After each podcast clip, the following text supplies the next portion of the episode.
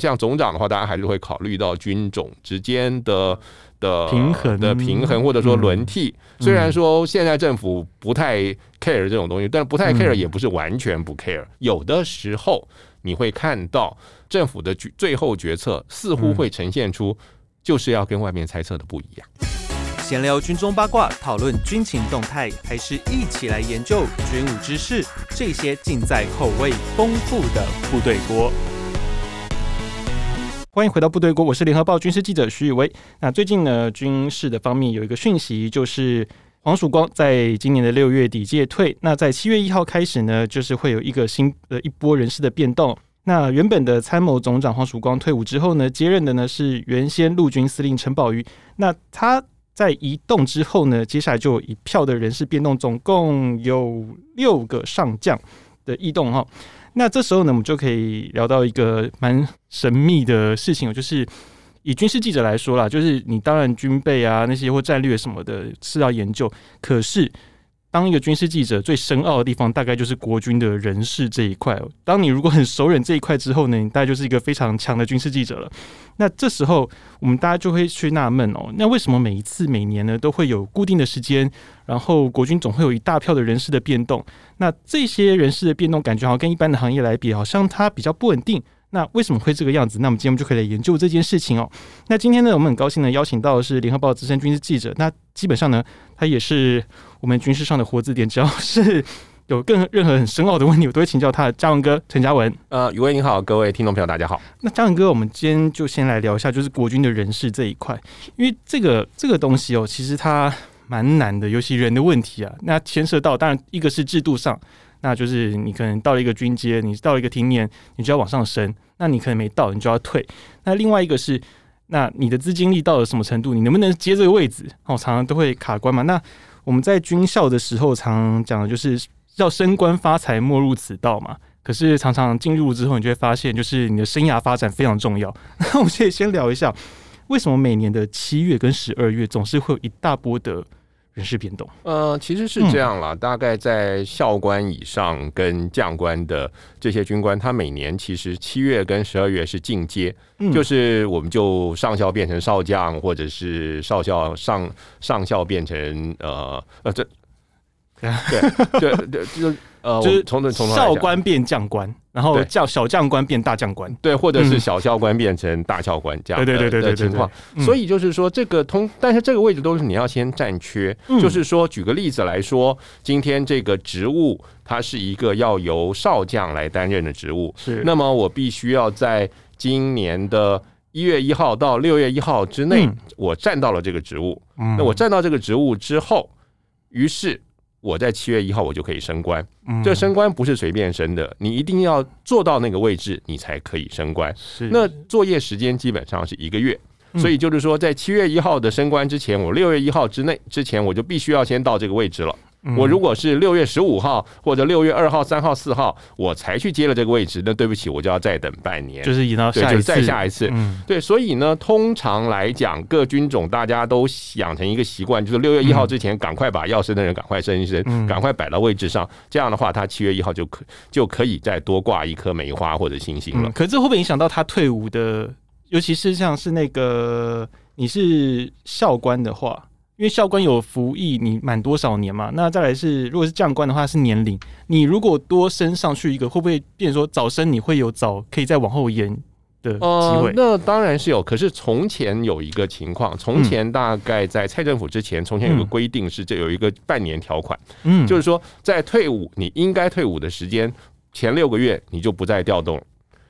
哦，退伍前六个月你就不能再动，对，就怕你说你到退伍前一天还拼命到处去想办法去钻这样的事情。嗯，可是呢，随着在这一波的这个呃年改之后呢，其实这个制度被取消了，所以其实你到了理论上到了最后都还是有希望，最后一个月都你还是可以还是可以调动的。对，嗯，我们这边可以先解释一下为什么就是会讲到就是你在退伍前的那个时间你不能够被调动，有一个原因是因为那个服役年限。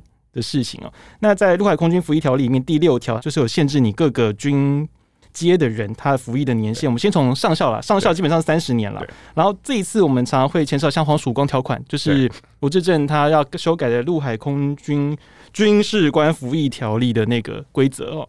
他就是因为本来少将是五十七岁，中将六十六十岁，那上将是六十四岁，其实是这样子啦，就是说，嗯、呃。这个人事规定有时候有点复杂，而且也会有改变，所以你有时候你如果那个听众朋友回家说，哎，不对啊，我当初我爸爸或者我爷爷就不是这样，那那可能真的是因为时代不一样。以现在来说的情况就是。呃，如果你是位级军官或者是校级军官，嗯、你是以你服役任官，任官就是你挂上了你的那那个军阶的那一天开始的时间为准。嗯、以上校来说，现在是三十年，就是你三十年一到你就掰了，就非得非走不可了。那。但是呢，到了将官以后又不一样，将官又变成看年龄。年龄。将官的话，以少将是五十七岁，中将六十岁，二级上将是六十四岁，一级上将是终身。但是目前当然是没有一级上将。对，所以这个时候其实就会出现一件妙事了，就是说，因为你你从校官到变成将官的时候，你的制度是不一样的。对，所以呢，呃，你不同养成背景的军官，嗯，你的待遇就会不一样。是。这样，举个例子来说。呃，从前的军校有所谓的专科班，对就是三年的，呃，或者两年，两、嗯、年或三年，所以你可能二十岁或者二十一岁你就挂接了。嗯，那。专科班以往其实发展上是比正期班，就是念四年大学部人是要吃亏的。是，可是呢，如果你是那个少数比较优秀的人，你真的一致混到了将军以后，你就突然间发现你就赚到了，因为你比你的同学多了两年 或者是一年的时间。那你的同学就比较可怜，同学二十二岁才当军官。你的同学如果不幸一点，他小时候不太乖啊，重考留级啊，什么什么，他二十三岁、二十四岁才当军官的时候，他就老大徒伤悲了。他到了将，他在校官。时候还没感觉，因为大家都是用挂接的那一天。是是他升上将官的时候，就发现跟他同年升将官的人，每个人都还有五年，我只剩两年的时候，那 这就比较可怜一点。所以，像现在的情况是，我们现在的军官的来源，它越来越多元。是现在有很多那种所谓的。专业军官班，嗯嗯、就大学毕业之后的哦，不不不不是研究所，研究所当然是另外一个例子。就通常大部分是大学了，嗯，大学毕业的人，外面大学毕业人，然后考取了专业军官班，他受训一年、嗯、大半年之后任官。嗯嗯、那这种人就跟他先天至少就二十三岁了，对。但是我们还是顺利的话，就二十三岁。如果他中间出去过了几年才想到要当军人，他就会更晚。那这样的人目前当然是还没有当到呃。将军的例子，他们年纪还没有那么大，可是将来他们就会发现，这些人如果当了将军，他就会发现一个问题，就是他们的年龄比较大，他其实将来会比较吃亏。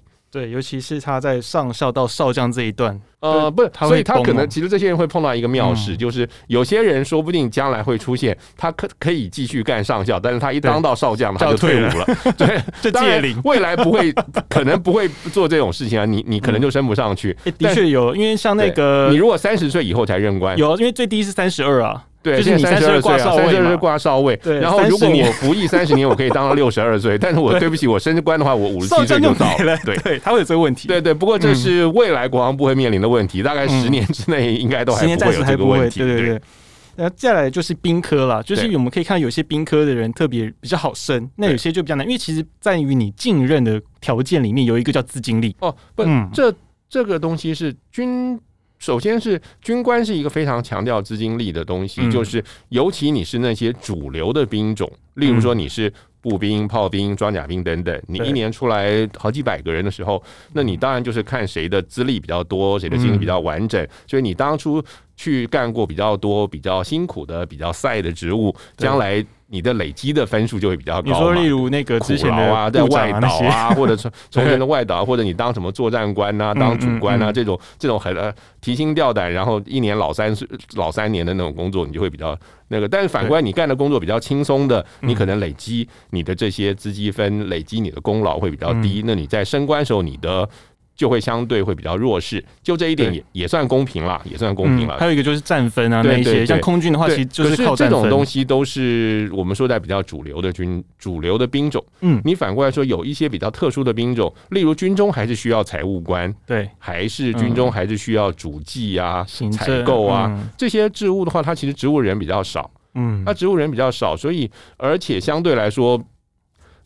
这个军中的什么功劳记分，通常还是会记在那些作战作战的兵科上都在那边。所以这些我们刚才说这些呃支援兵种，嗯。呃，可能他的升官就会升的比较慢，嗯，而且来说他可能其实可能 total 就一个缺，他可能整个国防部里面就那个将军缺可能就一个，就是两两个，所以这样的话他的升官就会比较特别，就比较不会。嗯不会像我们刚才说的那种，呃，占占掉大部分位置的那些兵种的情况。还有一个就是比较跟我们常见到就是政战，正战的兵科其实他们升官也是会比较辛苦一点。一般的作战兵科他们是要来的是要比较慢一点了，是比较慢一点。对，而且那个如果你是像一些特三个军种啊，原则上他们都还是以战斗的为主。那其实如果你是念政战。出来的人其实相对你大概就是升到副主任，主任几乎上不不，这要看不同的情况。因为像呃空军的话，空军所有的政战主管都是飞行员嘛，因为飞行员都是老大嘛。飞行员觉得这个世界上不会飞的人都不配管我，就两种人，飞行员跟不是飞行员。对对对对，就是就是第 第一种是人，第二种就算不是就随便的那种。所以这种情况，其实在呃出现的情形就是。呃，空军的政战都只你看，像是一个不管是司令部也好，或者是飞行连队也好，他的政战主任都是由飞行员去转任的。那一般的正牌的政战军官，他就只能干副主任。所以这样的话，当然也就变成说，呃，他升官的机会会会比较少了。像是因为军种的政战主任是。军种唯一的政战中将是，可是这个位置的话，你如果是政战那个政战学院毕业的政战军官，然后你分发到空军，你这辈子大概最多就是干到少将，你基本上你是不会做到中将的。对对对。但是反观人，你你分发到空军去的人也比较少，这也是实话，本来就比较少。对对。那另外还有一个就是在那个你要升将军前有个资历很重要，叫做战院。呃，对对，这个为什么会有战院这个东西？我们这样跟你知道，应该是说，因为你。当初你在军校念四年的时候，嗯、你其实是很大成分是念一般大学的东西。是，你现在军校也还是分什么物理系、化学系、电机系，对，其实跟我们一般的大学是一样的。你当然会上一些军事课程，嗯、你会也要去跑步啊，你比较辛苦啦。嗯、但是你真正的，就我们先以陆军来说，你是不是真的已经？出来你就可以当拿破仑，你就会指挥几十万、几百万人打仗。其实你不会，你出来就一开始只能当排长，你就指挥一个三十个人。你其实是慢慢的、不断的要学习。那所以其实军队来说，以一般的军陆军军官来说，他至少要念，他在上位的时候，他要先去念所谓的正规班。正规班，正规班念完才会有升少校的资格。那少校的时候，通常要去念军种学院，就是陆院、海院、空院。对对。然后大概到了上校的时候，再去念战院，就是你。军官的升级是非常强调这些应有的资历，嗯，就应有资历包括说你应该有的去受过的训，你要训过；你该做过的事情你要做过。例如说，你要升少校的话，你的上尉连长你一定要干满，起码最起码一年。很多人起码常常就干到两年，这些东西都必须要有。这些东西没有的话，你基本上就是没有办法升官的。嗯，还有分领导跟幕僚，呃。主观才会被列成那个重要军职啊，对，嗯嗯，就变成说你然后再往上升，其实他们有时候也要看你的主管经历够不够啊。呃，原则上来说，人事官通常会不至于说不安排你去那些位置，嗯，不会说我想要去这个干连长，然后你不让我干连长，最后因为我没有干过连长，所以我升不上去，这种事情。可能性不高。你反过来说，是有一些人，他可能是后来他想通了，他已经不想在军中继续往上发展了。哦，所以他就刻意就他反而就去位置了，推拒掉一些这样的位置，或者他推拒掉一些要去受的训。嗯嗯，对对对，可能有这样的例子。那这样的例子当然就是说，那等到我到了，我可以这个呃，跟国跟先前跟国防部的约满了以后，我就拜拜走人的。这样的例子是会有了，但是不至于说，至少在。初阶军官来说，低阶军官的情况不至于说，因为这个上面永远不安排我去哪一个位置，所以害得害得我最后没办法升官。这应该是呃，在低阶是不可能出现的。在中高级有没有发生过一些就是太优秀的幕僚，变成说他反而就没有什么机会去历练主管管的经历啊？那是另外一个例子，就是说那个其实很早以前就一直在有一个传说，但这个传说现在可能有好转一点。嗯。就军中有一个不不，军中有另外一个故事叫做受训专家。啊，就是说因为。今天来说啊，假设许煜威你是一个部队的主官，然后你接到一个命令说，我们现在今天你要派派一个假设，呃，你要派一个少校，派一个上尉，今天去参加什么什么训，然后你最后会怎么办？你通常一定都是把你觉得底下最不好用那个人派去训，对，因为你常常觉得好用的人，我每天都需要看到他，没有看到他，我不知道怎么办，对，所以我就派一个啊，觉得这个人能力不要在我面前出现的时候，不出 对派去受训，但是结果这种情形常常会出现一个情况，就是说最后呢。真正开始，大家要在这些同才的人里面去检讨的时候，那个受训专家资历最完整，他什么事情都去过，他什么训都做过。然后那个被长官很爱那个人，他最后就惨了，因为他从头到尾只做同一件事情。对，因为那个长官太爱他，长官不舍得放他去做别的事情。那这样当然最后这个人就会吃亏的，他可能就升不上去。可是你说制度就这样，制度很公平啊，制度要求就是你每一个人其实该做的都要有。所以一般来说这种。因为被长官太爱，所以最后升不上去。这种例子现在慢慢有有变得比较少了。因为你作为一个有良心的长官，你要为你的底下的人着想。如果这个人很优秀，他还有企图心的话，你就不应该永远把他绑在你身边做同一个位置，而是你要其实提拔他去历练一些重要的职务。这样的话，他将来在发展上才会是一个利多的因素。对，所以其实还不止说你只有自己。有多多拼命怎么样？其实你要看长官 有没有办法照顾你哦。哦，那那当然当然。其实，嗯，我想这是所有的职场了，也不是说只有军队。其实你越往上面走的时候，其实你就贵人就越来越重要。对，会有的确。那再来接下来，我们可以聊到就是那个，像每次啊，晨风一大风吹的时候，你就会看到那个，我们就很多媒体上面的报道就会有很多谁要去哪边，谁要去哪边。这时候就可以看到有个问题是军种。对，那像其实呃，以国防部里面的上将缺来说是七个，现在是八个，八个，现在是八个，因为本来有一个一级上将嘛，嗯，然后现在没有，就是在那个很早以前的事，在一三年国防六法那时候修法的时候，就是把它变成了三四颗星变三颗星，对，然后也是因为这个关系，变成说。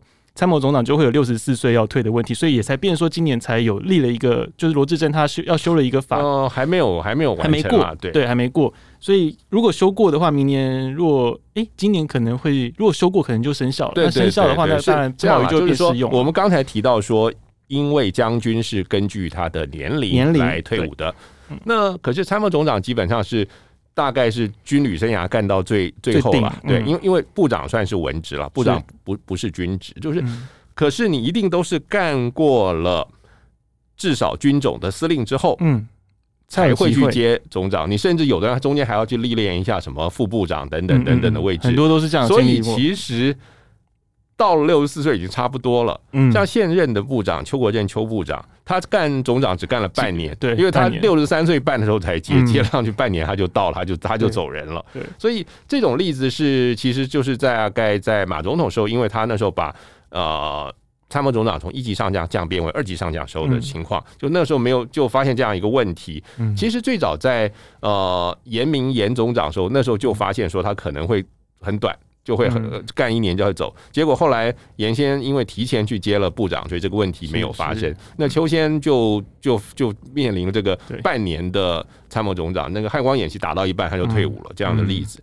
所以呢，像这次的话，罗志正罗委员他提出这样一个修法的草案，他就认为说，呃，参谋总长其实是军令系统之首，就是指挥。国军陆海空三军打仗的人，你不应该换的那么的频繁。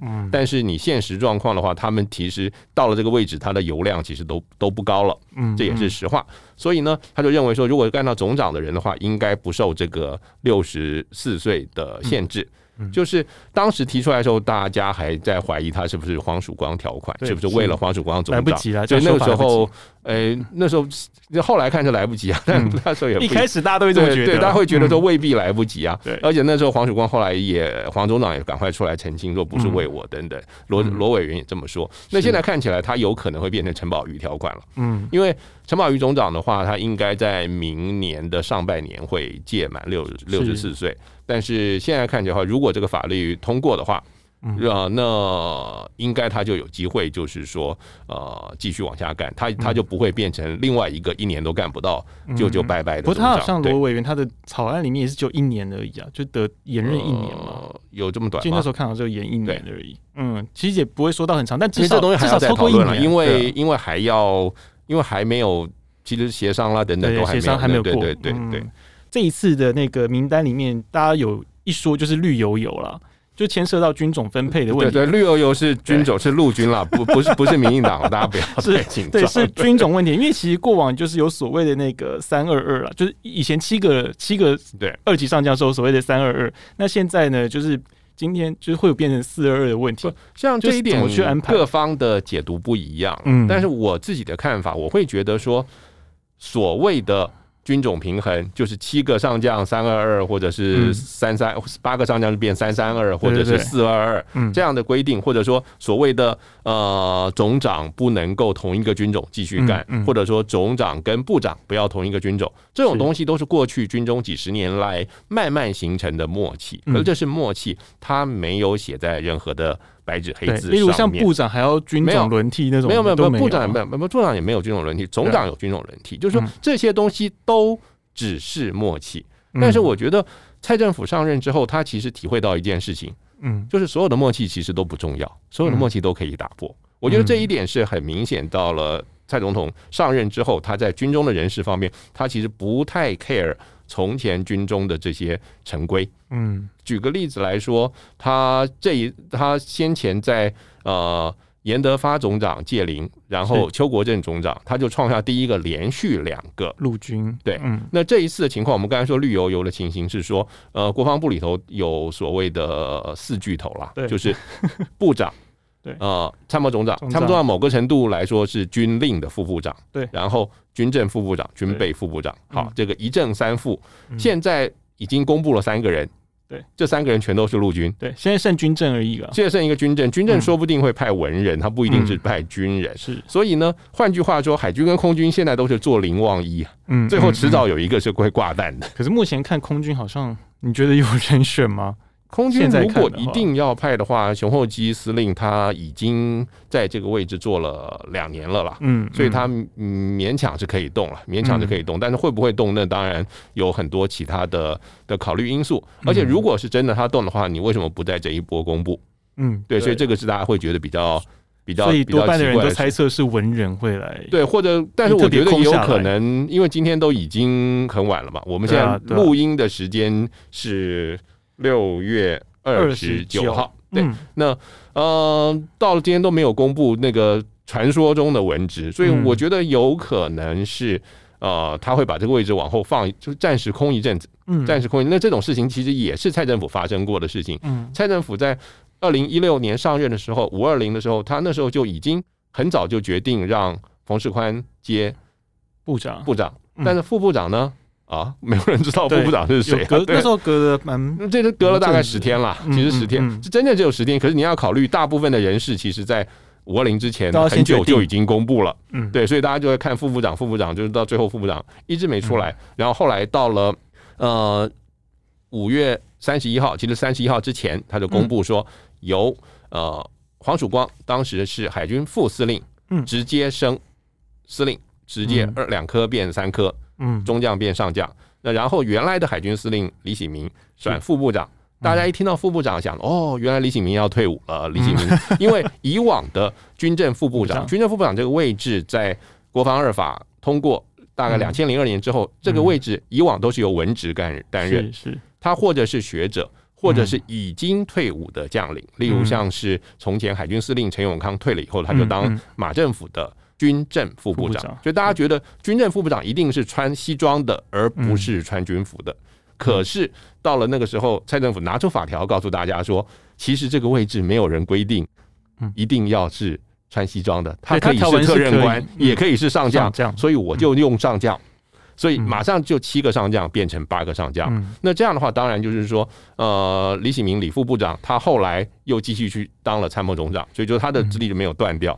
当然，大家也会觉得这个是呃，蔡政府在军中的权力运用上蛮聪明的一件事情。因为当到了每个军人都想当将军，然后一颗星都觉得两颗星比较好，两颗星都觉得不够，三颗星比较好。对对对，现在当然没有四颗了，可是多一颗三颗星的缺，大家顿时觉得人生就从黑白变成彩色，大家都觉得充满了希望。所以这一点其实是蛮聪明的，就是说呃，对于。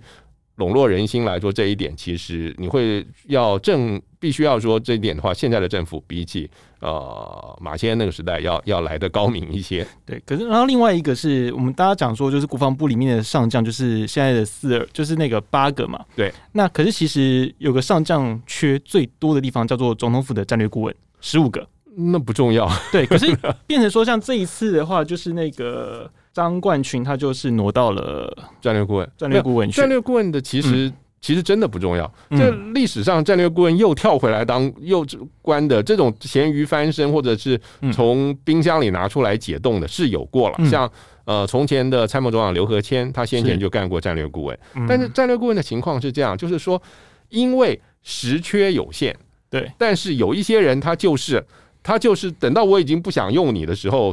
总统不想用的时候，偏偏你还没有退，你还没有届龄怎么办？我们就弄一个战略顾问。嗯，尤其在从前很有很多四星上将的时候，嗯，四星上将干完了，参谋总长干完了，很多人会去当国防部长，是就会那国防国防部长你就必须要讲退伍了，你就必须要办退伍。可是我没有接国防部长的这些人，那我一辈子就是终身职。嗯，对我终身职的话，那怎么办呢？你你总要有他一个位置啊。你那时候他的位置就是站缺，就是站在因为实缺实缺就只有一个参谋总长而已，对，所以你一定要有个地方可以摆他，你就这就是摆战略顾问了，对。而且但是现在这种例子，因为四星上将已经嗯没有没有新的带出来，那上一辈的四星上将已经凋零的差不多了，现在剩刘和谦、霍守业、林正仪三个，对，所以所以所以其实不多。嗯，所以其实这个缺，那但是像张冠群张副部长，他现在要转战略顾问，那还有先前有一那个吴万教，吴万教就国防大学的吴万教校长，他们都是他们都是二级上将，所以他们都是六十四岁就会到的。对，所以吴万教吴顾问他应该应该就是最近到，最近我我不确定确实的时间，但是他应该就是他应该就是现在到，因为他跟呃。黄曙光总长跟先前去世的沈一鸣总长，嗯、他们是同届的同学，所以他要么就是已经已经到了，只是战略顾问退伍，没有人太关心，或者要么就是这几天就是会到。对，那呃，张冠群副部长他是七十年班，军校七十年班的，所以呃，大概还会有两年了，他大概战略顾问还会干两年的时间。嗯，可是以刚。嘉文哥说：“讲战略顾问其实算是个比较冷的职位，可是这样张冠群他到那个位置说，会不会就变成说他的受限就比较多？他没有，反而理论上是不会有什么作用。当然，你今天来说，顾问这个工作就是呃，顾此失彼，问东问西了。就是你你可以 你可以让顾问有用，你也可以让顾问没用。如果今天总统觉得我们现在标榜自主国防，我们飞机要自己造，军舰要自己造，什么都要自己造，那。”张万群先前是干过军备副部长，更早他是中科院出身的，因为他其实他其实没有在部队待过了，他是中正理工学院毕业以后就一直在中科院做科研的这样的。对，虽然他是陆军，但他专长是航太科技啊。对对，他的专长其实对对，其实他没有在在那个陆军里面真正的待过。所以说，像这样的例子的话，会不会总统觉得说，我们还是要继续利用你？对对对，你还是要为国家奉献。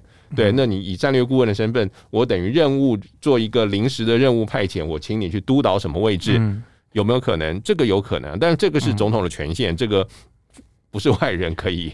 对，所以变成说战略顾问，其实他这个职位，而且他是一个上将缺的职位，他其实是可以让总统去调整他上将配置的一个一个算是一个工具，等于是一个水库了。嗯，它等于是一个水库。那可是接下来哦，就是像以前在那个国防二法。之前哦，其实所谓的军政跟军令是分开的，对对。那在就是两千年的时候，国防二法出来之后，就变成一元化。呃，两千零二，两千零二路了，对对对对。那时候呃，因为其实在军政军令分开的时候，其实曾经有个就是怕说那个两个，因为军政是归执政党，对部长部长对，可是军令是他自己独立的一个系统，就怕说会有冲突。那可是后来就是变成一元化了嘛？哦不，应该这么说啦，就是在我们国家过去。两元化的时代，参谋总长他一方面是等于是国防部长的下属，二方面他又他又直接是总统的军事幕僚长，嗯，就是总统作为三军统帅，总统指挥部队，总统是透过参谋总长的，不透过国防，可以不透过国防部，嗯嗯，至少不透过国防部部本部，不透过部长，所以以往的时候实权在总长的手里，是。对，所以部长理论上是没有实权的。可是实务上运作的时候，当然你不会让这个部长变得太可怜了。所以通常大部分的部长是总长卸任以后去转任的。嗯，然后所以那这样当然他就是学长。是对，所以在军队里面是一个非常重视级别伦理的。所以你再怎么说，学弟虽然实权在学弟手里，但是学弟不至于说完全把学长放到一边去，不至于忤逆他。大概是这样，这是早年的一个情况。那可是到了国防二法上路以后，军政军令一元化以后，所以部长才有直接的军事指挥权。是，所以。部长后来权力就很大，嗯，那时候其实会出现另外一个问题，军中在这个十几二十年出现一个问题，就是说，因为我们国家的国防部长其实都是退将，都是退将转任的，真正做文人部长很少，而且都很短。杨念祖、杨念，而且杨念祖超短，一个星期。蔡明宪是那那讲蔡蔡明宪是扁政府的一个看守期，嗯，所以基本上来说，我们的部长因为他都是军人，所以部长自己的心态上也是军人，所以我们现在部长常常。会出现一个情况，就是部长太喜欢去管部队的食物，嗯，就是总长现在就不像从前的总长那么神勇，现在总长就比较可怜，就有人戏称说总长就是从前的副总长执行官的这个角色，他就是部长的执行官。当然，因为国防部长他是一个内阁阁员，所以他理论上他不一定要军人去干的。其实你我也可以去当，如果如果那个行政院长想要我们去，那就是个单纯的特任官而已，他就是一个特任官，对，但是。参谋总长就不行啊，参谋长我们就干不了啊。他要军职，对，所以可是这个这是一个，因为目前来说，以目前我们国家的文化来看，大概目前还没有哪一个呃文人是真正那么可以服众，或者说在军中那么可以服众，或者对军中那么的了解。所以目前为止，已经历任了三位总统，大家都还是觉得还是由。军中已经退下来的前辈去当部长，其实对于治军是比较好的，这是目前的情况。当然，未来有朝一日会不会走到你说像美国一样，我就是直接找一个政治人物，或者我甚至去任命一个企业界的人，我去任命郭台铭。对，我去任命刘德英，然后我们觉得他很会管理，他就来当国防部长。也许未来会走到这个路，但是目前来看，这个还有点遥远。而且，我好奇一个，就是为什么在那时候会多出一个军备？以前是只有军政跟军令而已。可是，在那个时候，就后来觉得军备应该可以分，对，应该可以分，所以就弄出来这样一个位置。所以理论上，军备副部长也可以是。文职，他也是军文并用，他也可以是特任官。其实两个副部长他都是可以特任加。其实，但是当然，目前为止其实都没有派过了。嗯就目前为止这个位置，对军备副部长从来没有，从来没有派过。嗯，呃，从来没有派过任何的呃一个文官啦，一个一个特任官了。会不会是因为军备这个领域，其实我们的军售？一直以来没缴太多，变说你一般的文人能够碰军备的，其实应该是很少。对，我觉得其实更难听一点说，国防部其实有没有把这东西分得那么清楚，我觉得是个问题。哦，你其实很多时候你会看到业务上，呃。嗯，这种国去大家去巡这些长官，国防部的长官去巡视，或者国防部长官去负责做去主持底下的什么任务交接等等，你会发现其实军政副部长跟军备副部长有时候干的事情没有差别那么大。你会觉得好像哪个副部长有空就去干那件事情，就是照理说，军政副部长底下管的是那些私处，嗯，那些战规司啦、人力司啦这些东西，资源司啦这些，那。军备副部长底下管，也许是军备局啦、中科院啦。中科院现在也不见得归你管得到了。对，因为这边行政法变法人。对对对，所以就是就是说，军备副部长这个位置其实是一个相对来说比较呃还在磨合。我觉得他已经上路了十多年，他还在磨合的位置。好像现在他的定义还不明确？我们刚现在快要卸任的张冠群之外，嗯，对他明确。除此之外，因为他就是军备，因为他就是军备，因为他他他他一辈子干过的。部队资历是都在那个地方，他他就是军备出身的，所以大家那时候也再怎么猜，我想媒体再怎么猜，这个军中人士也不会猜张万群会去接参谋总长或者是别的位置。对，可是其他的先前的每一位军备副部长，大家都觉得他就是那个升官图的一部分。嗯，对，你就看到有一些人干过这个位置，然后接下来又去接下一个位置，他就是众多众多上将缺的的一部分。嗯，对。那最后一个，我们就来聊，就是那个谁谁谁要去是哪个位置哦。那就是因为每一次在这种将官异动，尤其像是参谋总长，对，要退伍的时候，是这时候呢就会变得很热闹，大家每个人都觉得人人有希望，个个 没把握。那这时候最怕的就是抢先曝光。抢先曝光通常都是比较不喜欢他的人做的事情。我们我们可以来聊一下哦，这就是以这种军中的那种这种高阶哦，他们在接班梯队啦。因为当然第一个是看年班嘛，对，我们都会从那个将军的年班里面去推算说谁可能会是下一位。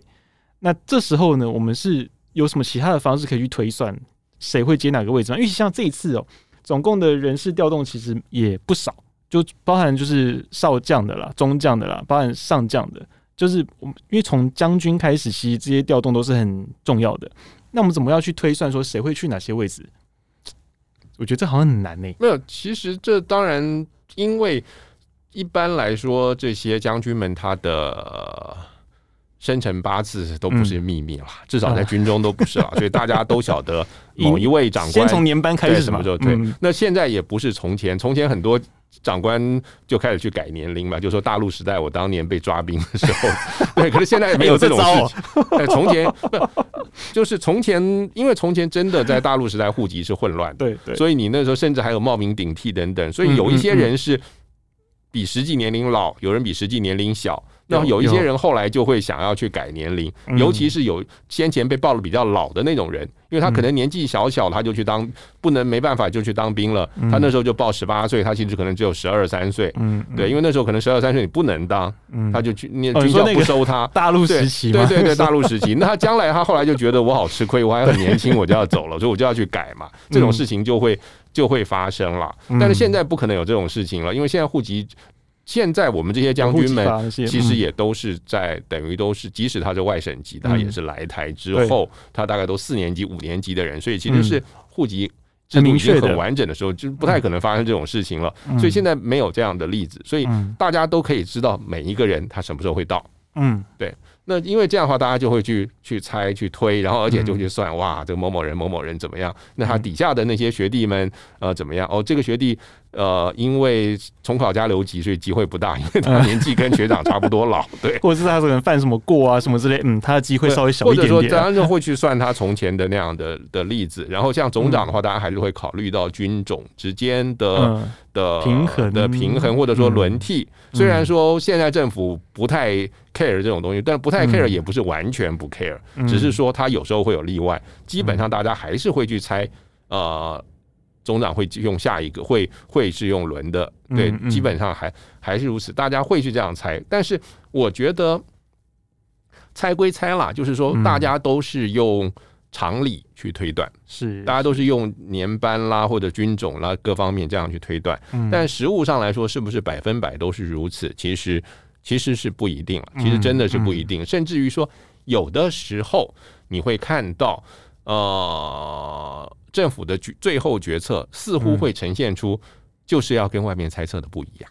哎呦，当然不少，我不晓得是说，因你没有办法解释说，这是因为外面猜测这样了，然后上面很不高兴，上面就觉得你这个某人在外面造谣，在外面自捧身价，所以我们就决定某 A 就不要了，换了某 B，还是这是一种情况。对，另外一种情况是，呃，我本来就要某 B，嗯，但是我故意在外面。先放个某 A，对对，放个某 A，这也是一种情形。对，嗯、那反正看到记者被骗，那个有些人说不定很高兴啊。对，然后另外还有一种情况是，说不定这些人就是就底下有支持某 B 的人，嗯，我还不知道是谁啊，先我就故意先去拱那个某 A，然后让某 A 出去的话，那外面有些不喜欢某 A 的人，说不定就会赶快去跑到总统府，跑到那个国防部去说这个某某人不行不行不行啊，他从前怎么样怎么样，这例子。都有可能发生了，所以，但是这种事情我们还是要强调，它并这是所有职场都会出现的事情，这不是只有在军队里面才会发生的事情，这不是独有于军方的事情啊。是，嗯，如果以听众啊，就是，如果你在每一年的这种固定七月跟十二月都会看到这种国防部人事发布的一些讯息哦，那你可能会很纳闷说，诶。到底军人是怎么样调动啊？怎么安排他下一个职务，或者他的生涯发展是怎么样去发展？希望在这一集里面哦，呃，能够让你有一些了解。尤其其实这个领域算是我们我们跑军事线里面算最复杂嘛，嘉文哥对不对？呃，或者说难度很高诶，或者说这个其实是一种，我觉得这在军事新闻里它是一个重要范畴。它那它对于尤其平面记者来说，平面记者就因为因为他没有画面的需求了，所以他就就就大家就是每年到了这时候就开始玩猜谜这种事情。那你这个猜谜有的时候纯粹是你自己的推理，有的时候有的时候也许其实就是放话。因为你不知道那种你出来，今天我们说哇，徐宇威好优秀，徐宇威应该要升参谋总长。那实际上到底这个讲话的人是爱徐宇威还是恨徐宇威，我们不知道。对，真的不就是说，所以我看有一点很重要的，就是我觉得我们一定要跟读者提到的，就是说，其实对于所有的军事新闻，甚至于说所有的新闻，我们都要学习一件事情，就是对于新闻的试读，就是你不要只看到。标题就觉得哦，原来事情就是那样子，然后你就开始就开始顺着它，这样就不对。对对对。然后你第一个你要看完内容，另外还有一个你可能要看一看这个媒体，这个媒每个媒体有不同的属性，对对，所以每个媒体呃，有的媒体会比较偏蓝，有的媒体比较偏绿，嗯，然后更重要的就是说。有时候你甚至要去看一看，那是某一位记者写的。你甚至可以去比对一下这个记者他先前的在类似的新闻的报道上面，他其实呃是不是有一定的同质性？因为这牵涉到第一个，有的时候是立场跟见解的问题。另外，同样也牵涉到说，我们每一个记者他的消息来源大概也是比较固定的。嗯嗯。所以你会去看一看，就是说去那个看了之后，其实这比较有助于你去。判断说这个事情的，你要相你要相你要相信多对对对，你要相信多少或者不相信多少，对对对，就是这也是牵涉到媒体试读这一块了。对，就是媒体试读其实是是很重要的，就是说，呃，你要怎么样晓得说你透过媒体可以得到资讯，但是你又不会过分的被。呃，这个讯息牵着走，牵着鼻子走。那我们今天部队锅的节目就到这边。那我们在这礼拜，其实对于国军的人事，其实已经有一些深度的报道。如果像你对你对这些报道如果是有兴趣的话呢，也欢迎移驾至联合报的会员中心观看。那这样最近呢，联合报的会员中心有免费的试阅。但如果呃你来不及追上这个时间的话，没关系啊，下次请早啊，或者是那个我们也。不贵，也欢迎大家花点小钱欣赏一下深度的优质内容哦。那我们今天部队锅就到这边。那如果你喜欢我们的节目的话呢，请记得帮我们追踪，或者是给我们五星的好评，就鼓励一下我们喽。那我们今天部队部队锅的节目就到这边，下次见喽，拜拜，拜拜。